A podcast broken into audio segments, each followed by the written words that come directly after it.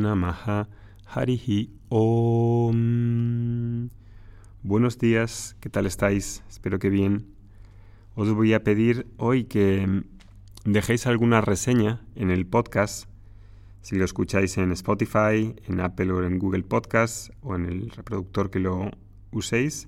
Dejad una reseña, os lo pido por favor, para que eh, nos encuentren mejor las personas que buscan este tipo de contenidos y de esa manera pues habrá más gente que pueda disfrutar de ellos y beneficiarse de ellos como creo que muchos de vosotros lo estáis eh, disfrutando por lo que decís en los comentarios. Mm, también os pido que podáis compartir estos audios con otros amigos vuestros o personas que estén receptivas y le podéis dar la, la dirección que os ponemos abajo y que podéis compartir para que se suscriban. Actualmente creo que hay más de algo más de 40.000 suscriptores y nos gustaría llegar a 100.000 este año si es posible y Dios quiere. Creo que hay algo bello en participar de una actividad dármica como esta y apoyarnos sea de la manera que sea, si es económicamente, con trabajo, con colaboraciones, es una actividad desinteresada que ofrecimos gratuitamente y que seguiremos ofreciendo y que creo que a muchas personas les beneficia este, esta difusión de este conocimiento védico. Em, creo que también es, formar parte de una historia mayor, formar parte de una tradición que no solamente Oscar aquí hablando, sino es el conocimiento de toda una tradición de profesores y alumnos por los que pasa esta, este conocimiento hace miles de años. ¿no? Y aunque en el podcast no estemos haciendo una clase de enseñanza regulada, sistemática, porque la clase de Vedanta y esta, esta mm, tradición se pasa de una manera en la que la clase pues dura una hora, hay un formato, se estudia un texto, hay una mayor profundidad, hay un profesor, hay un compromiso del alumno, todas esas cuestiones que se dan antes de que uno sea un alumno, el podcast desde luego no las tiene, es un otro medio más ligero, pero no por ello menos importante y por eso pues creo que, que es una buena idea ¿no? que podáis participar y que, y que compartáis esto con las personas que creáis convenientes. Bueno, pues en el anterior audio habíamos hablado de la envidia y cómo se puede transformar ese sentimiento en algo que me pueda ayudar a mejorar a mí y a los demás. Hoy vamos a seguir con el perdón. Y en todas estas emociones, ¿verdad? Hay como estas emociones de envidia, culpa, vergüenza, miedo, hay como una gran dificultad ¿no? para ponerlas sobre la mesa. Eh, nos cuesta hablar de ellas, eh, tanto de lo nuestro como a los demás. Incluso dialogar sobre lo que está ocurriendo, sobre esas emociones en la familia, en el trabajo, es algo que no es sencillo y a lo que no estamos acostumbrados.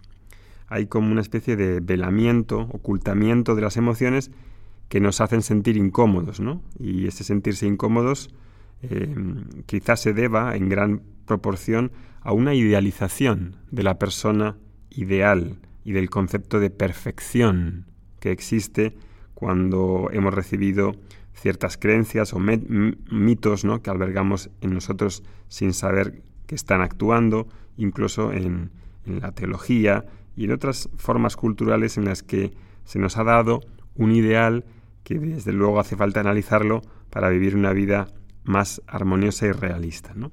Y uno de esos grandes mitos es la idea de la perfección, de una persona supuestamente perfecta, ¿no?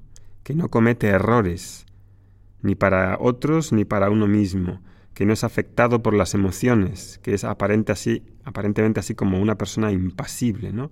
que no hierra. Esa concepción que uno pueda tener sobre el ideal al que debería uno alcanzar, realmente es un poco cuestionable, ¿no? Y creo que es muy interesante que podamos hablar sobre esto. Teniendo ese ideal por meta, uno puede pensar que también la convivencia con otros no va a crear molestias, que debería ser un sitio eh, siempre en paz, ¿no? que no debería haber conflictos, de que nadie debería errar, que yo tampoco podría errar. Y claro, eso implica pues una distancia grande entre lo que es la realidad y ese ideal. Y lo mismo ocurre también en esas relaciones. Y para poder empezar a tratar de manera efectiva con esas emociones, uno pues necesita sinceramente estar dispuesto a desenmascararlas y dialogar sobre ellas. Así, por ejemplo, en este caso, como el perdón, que, que quiero hablar de hoy, este perdón hacia nosotros mismos y hacia los demás no es simplemente una voluntad de disculparse o de aceptar una disculpa. Eso es quizá muy superficial, ¿no? Y como veis en todos estos podcasts siempre indagamos un poco más sobre esa superficialidad para ver si hay algo más, ah, más eh, jugoso. ¿no? En, ambos casos, en el perdón mm, hacia mí mismo o hacia otro, em, cuando me permito ver qué necesidades hay detrás de mí para que pueda errar y actuar de una manera, tanto en mí como en nosotros, empiezo a ver algo más debajo de esa superficie. Voy a poner un ejemplo, creo que eh, ilustrativo para poder verlo. Imagínate una madre que tiene un hijo, ¿no? En este podcast hay muchas mujeres, la mayoría sois mujeres que escucháis esto. Y, seguro que tenéis hijos, ¿no? Entonces lo podéis entender muy bien. Una madre que tiene un hijo único un hijo al que quiere desde luego mucho y éste le comunica un día que va a independizarse e irse a otra ciudad a vivir en la próxima semana, que ya tiene un empleo y que puede pagarse el alojamiento, etc. Ahí la madre, así de improviso, ¿no? Recibir esa noticia, pues le dice, ¿cómo es posible hacer, hacerme eso a mí, sin avisar? Como tanto lo que le ha querido y se ha preocupado por él. ¿Cómo es que se va a ir de casa ahora así de esa manera y dejarla a ella tirada. ¿Cómo es tan cruel y tan narcisista? Y ahí, en esa conversación ya airada, caliente, le grita otra serie de cosas ruines a su hijo que empeoran la relación, la situación entre ambos. Después de gritarle, el hijo se marcha de mala manera y da un portazo a la puerta y ahí acaba esa historia. ¿Cómo queda la madre? obviamente entristecida por la situación, por lo que le dijo y le gritó a él. La madre de luego no se siente bien, se siente mal por haberle gritado y hablado de esa manera. Y después de un tiempo, ¿no? Y de darse cuenta del error que haya podido tener, y de quizás también de conversar con otras personas para que le ayuden a ampliar su punto de vista y no quedarse ensimismada, pues ahí va dándose cuenta que ella pensaba, ¿no? Que sin su hijo, su hijo viviendo en otra ciudad, pues él, el hijo, no iba a estar completamente asegurado. Ella, eso es lo que piensa ella, no iba a estar completamente seguro. Y si sigue eh, explorando en, en más allá de esa superficialidad simplemente de llamarla y pedir perdón, si sigue explorando y ve las necesidades que ella puede tener y necesidades legítimas para a ver lo que haya hecho, va a ver que hay una necesidad legítima de amor por su hijo, de cuidarlo, de estar disponible para él. Y ahora en esa nueva situación, en otra ciudad, parece que esa necesidad de amor por su hijo no puede ser atendida. Entonces sufre por su necesidad de amor hacia él. ¿Esa necesidad es legítima? Claro que la es. Claro que la es. Cualquier padre puede entenderlo. Entonces no puedo pensar que voy a tirar así la necesidad emocional de una manera así como, ah, la cojo y la tiro. No, eso no, no puede suceder así, ¿no? Entonces primero he de entender que, eh, que actuó como actuó porque pensaba que estaba perdiendo a su hijo y a la necesidad de ella para amarle, para cuidarle aunque sea más mayor, pero aún así, para una madre siempre quiere cuidar a su hijo, no solamente una madre, sino cualquier padre, ¿no? Y ahí, claro, cuando uno bucea en esas necesidades y ve que actúa desde una necesidad legítima, em, puede empezar a que exista un autoperdón, desde ese reconocimiento de las necesidades reales que tengo. Ahí con esas necesidades, con ese traer el reconocimiento de esas necesidades, conecto con mi humanidad, conecto con mi vulnerabilidad.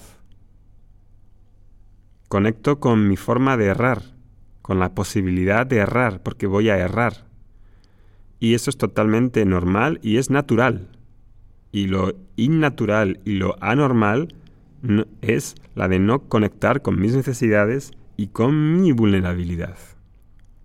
Porque por mal que haya salido la situación, ahora puedo ver tranquilamente por qué actúe de esa manera y puedo procesarlo, si me permito procesarlo, y puedo perdonarme a mí mismo. Y ahí puedo escuchar las necesidades que estaban intentando ser satisfechas cuando gritó, cuando habló así a su hijo. Y ahí, claro, acabó pasando por encima de su hijo y empeoró la situación. Sin embargo, su necesidad de amor por su hijo era legítima, es legítima. Entonces, cuando pida perdón a su hijo, ya no es simplemente una disculpa por teléfono en un segundo así medio jijijija. Ahí puedo colocarme y explicarle mis necesidades por detrás de la acción. Y si el hijo es un poco sensible,